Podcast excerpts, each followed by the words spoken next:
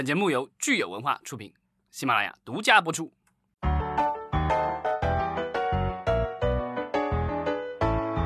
好，欢迎大家收听新一期的《影视观察》，我是老张。大家好，我是石溪，今天是三月十六日，周一。经过了一个惊心动魄的周末，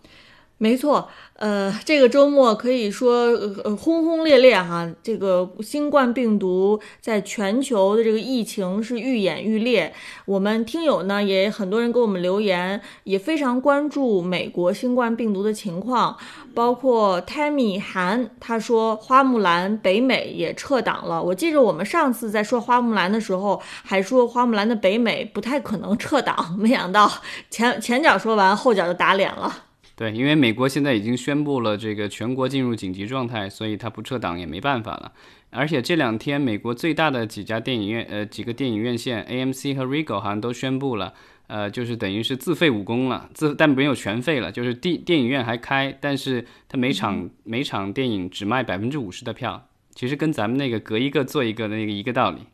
因为美国的那个电影票是不定座位的，所以他卖五十百分之五十的票，一半的票，大家可以进去自己挑座位嘛。那样的话隔开一点坐。对，但是基本上很多的电影现在都已经撤档了。我觉得很快美国电影院应该也会出现没有电影可上的这个局面。我记住我们上星期还说就是有什么电影撤档了，我们可以给大家通报一下。结果啊，现在可以开心的告诉大家，三四月份的电影基本上全撤了。能够硬着头皮上的，就像那个 Vin Diesel 有个新片，索尼的叫 Bloodshot 什么的，要整个整个周末票房才几百万美元吧，很很悲催。然后，呃，这个周末的就是最终的数据还没出来，但是我看好像说有可能会创下几十年来的新低。是，呃，而且上周还有一个爆炸性的新闻，我们的听友也注意到了，我们中国观众都非常爱戴的汤姆汉克斯夫妇也呃被检查出来是新冠阳性。对他们当时好像是在澳洲在筹拍一个电影，应该是 Best Lerman 的新片，就是猫王的传记电影。呃，我记得好像汤姆汉克斯应该是要演这个猫王的呃经纪人。是，那我们接下来呢也会呃非常关注美国的疫情以及。带给好莱坞的影响。那我们今天这期节目呢，还是把我们的眼光拉回到我们的中国国内哈，来看看国内的网剧到底最近有哪些新的动态。对，因为最近就是我看到有一个这个呃有一个研究的文章，是一个叫先先锋电影的公众号发出来的，我觉得挺有意思。他统计了一个数据，因为我之前都没有意识到有这个问题。因为咱们现在就说这个新冠疫情嘛，很多的电视剧。呃，要不是停拍了，呃，要不就是这个就是缩小规模再拍，因为比如说室内几室内的戏可以拍一拍，但是如果涉及大规模群众演员的一些室外戏什么的，现在不让拍，呃，然后呃，或者是有一些外景地现在去不了。那现在就是有我们看到有一个新的问题是说，因为去年我们不说是影视寒冬嘛，所以呢，其实本身这个网剧的制作就不是很多，然后但而且因为我们去年有这个。呃，网剧的这个上线的整个系统的这个流程有一些变化。现在就是说我一个正常的网剧，我们知道它的一个流程的话，它首先要经过一个规划备案，然后备案完了以后，制作完，这是在制作前做的一个工作。制作完成了以后，还要做一个上线备案，然后这个上线备案通过以后，才可以呃在这个网站上上线播放。这个其实跟咱们的电影的类似，就是说。呃，我先这个梗概剧本先这个备案这个电影，然后到最后上映之前还要拿一个供应许可证，这其实是类似的一个操作，就是准要两步的审查。对，这个流程是二零一九年二月份正式开始实施的。我记得它实施的时候，我们其实也做过相应的评论。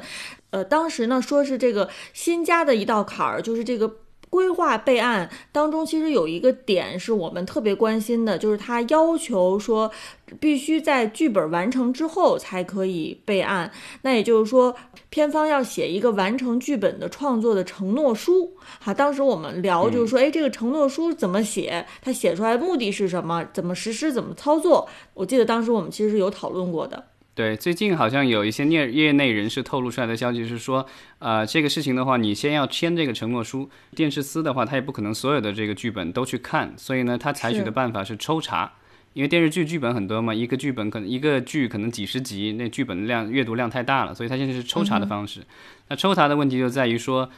你可以不完成这个剧本，但是万一你要被抽查到了，那这个公司可能就倒霉了，以后就别想混了。是，呃，其实你刚才说了，就是说这个电视剧剧本量很大。那我觉得，其实对于我们片方来说，也有一个问题，就是因为它电视剧剧本跟电影不一样，电影可能说一百二十页，但是有的电视剧其实是非常长的剧本，它动辄可能是三四十集。那如果说把剧本全部都完成，我再去备案的话，对于片方来说也是一个很大的风险，就是我已经投入了大量的资金在前期剧本的开发和剧本完成，但是立案。但却没有通过，那其实是损失是很惨重的。对，那去年其实咱们就是说这个统计了，呃，一到呃二到十二月是有一千零五十六部是规划备案了，但是实际的这个上线备案通过的只有八十三部，所以这个通过的比例其实很低的。当然，这个的这个就是规划备案的，有一些可能还在制作当中，或者在筹备当中，或者有可能因为一部电视剧的制作的话，一般也得怎么也得一两年吧。而且如果有的时候呃遇上这个剧本写作的有一些难度的话，因为剧本就算是我规划的时候有一个呃完整的剧本，但是我有可能主创这个确定了以后，比如演员或什么之类的，到时候有一些意见还可以再修改。这个修改剧本是很正常的，但是有时候改起来就没完没了了，对吧？有一些大牌演员甚至会有自己的编要求，然后要求这个带自己的编剧入组，然后要改。所以这个呢就是改。呃，我觉得一个一个电视剧的话，制作周期反正短的有一年内做出来的也有，长的五六年是吧？更长的可能甚至都有。所以其实就面临的一个很现实的问题，就是我们今年这个疫情开始之后。本来大家这个停工的剧组就很多，那再过几个月就会变成说，去年的影视寒冬加上今年疫情的影响，我们这个能够上线的网剧可以说是越来越少了。之后会不会出现一个剧荒的情况？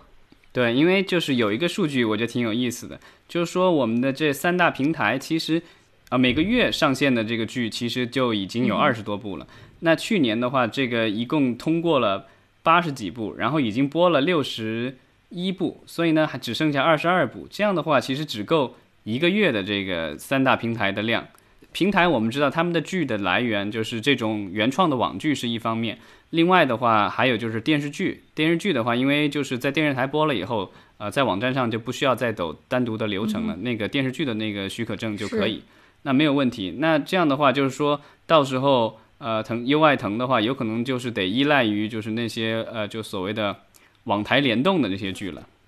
对，而且网台联动都是大剧。对，那就是说成本可能也是不菲了。当然，还有一种可能性哈，我想就是呃，虽然说二零一九年过审的剧数量非常有限，但是呃，平台是不是还有库存一些是二零一九年这个新的标准出台之前他们还库存的一些剧？就是比如说，二零一八年已经过审了，但是还没有播，这个时候是不是可以拿出来播一播？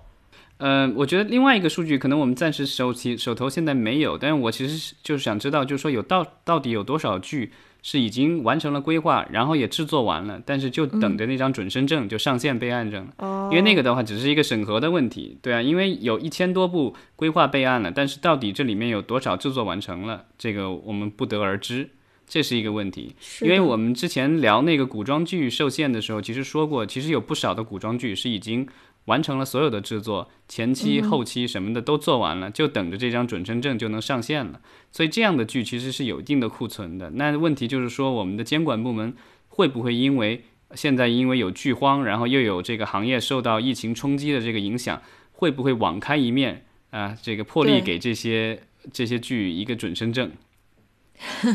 这是一种可能性哈。另外就是说，我们其实今天说的是，呃，主要是以网剧为主的哈，就是纯网剧。嗯，那我觉得网剧其实有一个比较大的一个特点，就是说，呃，其实是反映当下非常流行的一些创作的走向以及政策走向，包括当时流行的大众的，包括年轻人的一些审美。所以说，我觉得如果说某一个网剧它制作出来搁的。时间太久，它可能在放的时候，这个成色就已经有点旧了。对，其实之前有一段时间不是有一个数据嘛，就是说在各个平台上，就所谓的有长尾效应的一些剧，就是说进入前十的一些流量剧，你一看其实是比如很老的什么《芈月传》啊什么之类的这种很老的这种电视台的这些剧，其实他们还是有很大的市场的，包括一些所谓的经典的一些电视剧。呃，就甚至来自于九十年代的一些电视剧，有可能在网站上现在还是有挺多的这个流量的。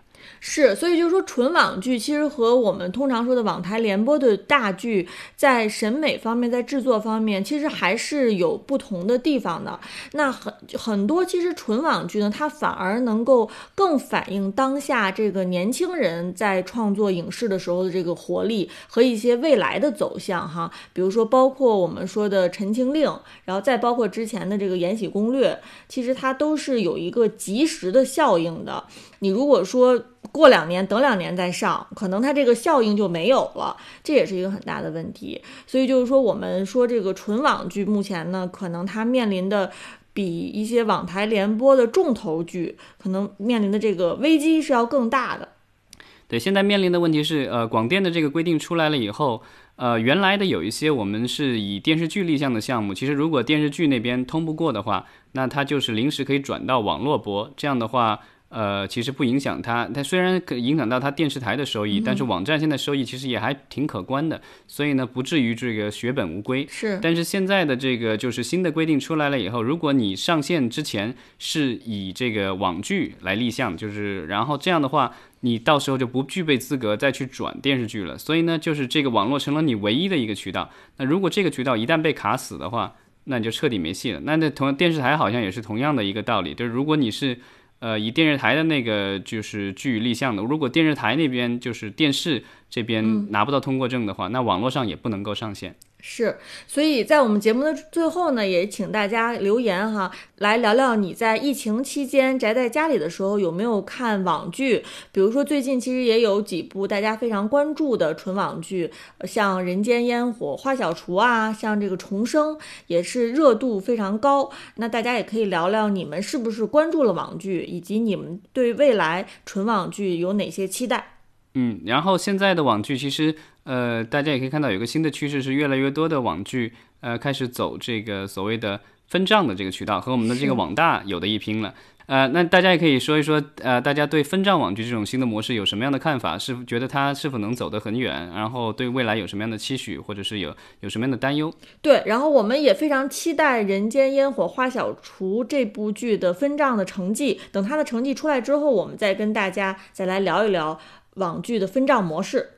对，因为之前大家都说这个瓶颈可能是在五千万，因为就是呃网络网剧的话，就是分账的话，大家都觉得不大可能超过五千万。但是这次疫情过后，大家发现原来是可以突破五千万的。那这样的话，制作成本可能可以上来。那不知道将来的呃我们的分账网剧能走向什么方向了？嗯，好，那我们今天就聊到这儿，明天同一时间再见。好，谢谢大家。